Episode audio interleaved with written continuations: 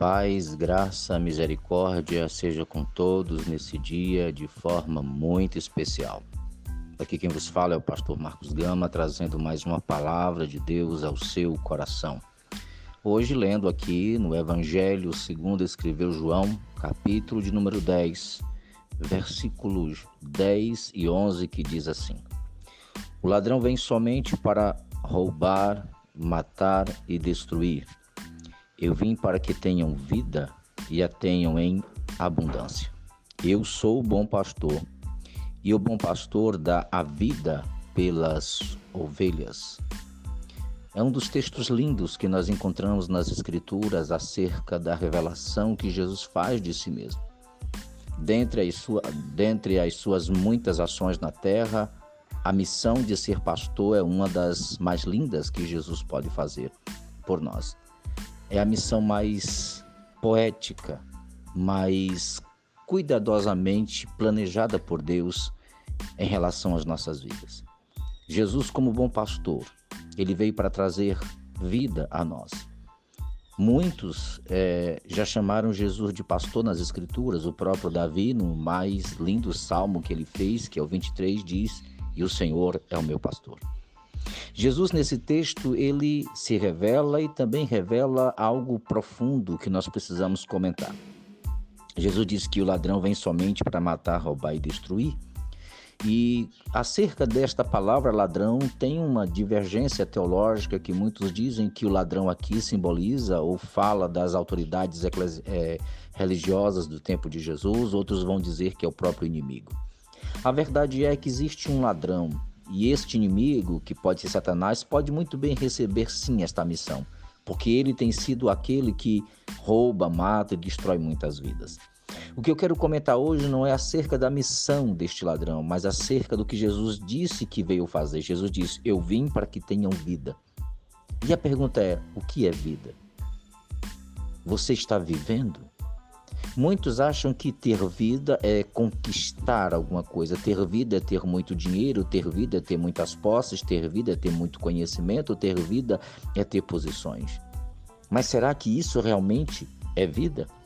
Se isto é vida, por que, que muitos, por causa disso, tiram a sua própria? Porque muitos, por causa de dinheiro, poder, por causa de conhecimento ou diversas outras coisas, tiram a própria vida. Porque pessoas milionárias, porque homens de alto grau de conhecimento estão tirando a própria vida. Na verdade, vida não é ter, não é possuir. Quando Jesus diz que veio para nos dar vida, na verdade é nos fazer viver, experimentar tudo isto que Deus deu para nós. Ter vida é, pode ser, pode ser concentrada em quatro palavras. Primeira delas, sentido.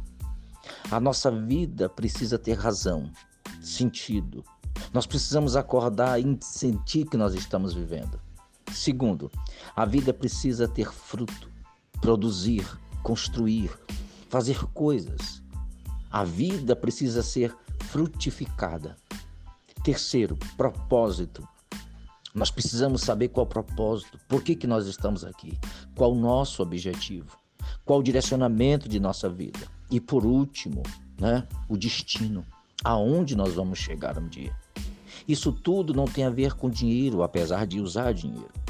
Isso tudo não tem a ver com conhecimento, apesar de usar o conhecimento. Isso tudo tem a ver com viver com passar pela vida sem apenas existir, mas produzir, tocar nesse mundo e ser tocado, contribuir de alguma forma. Como nós precisamos ter vida e esta vida só Jesus pode dar. Este sentido, este propósito, esse objetivo e o destino, só Cristo pode abrir o nosso entendimento para dar. Jesus certa vez disse: Eu, é, Efésios 2:1 diz: E Ele vos deu vida quando vocês estavam mortos em vossos delitos e pecados. É o Senhor Jesus, é o Senhor Jesus que abre os nossos olhos, o nosso entendimento, para que possamos olhar para a nossa existência e ter vida nela. E somente Jesus pode nos dar, porque somente um pastor conhece a necessidade das ovelhas e Jesus disse: Eu sou o bom pastor. Eu sou o caminho, eu sou a verdade, eu sou a vida. Eu posso produzir vida, porque vida não é apenas existir. Deus tem vida para cada um de nós. Deus tem vida, Deus tem sentido, Deus tem propósito, Deus tem destino para cada um de nós.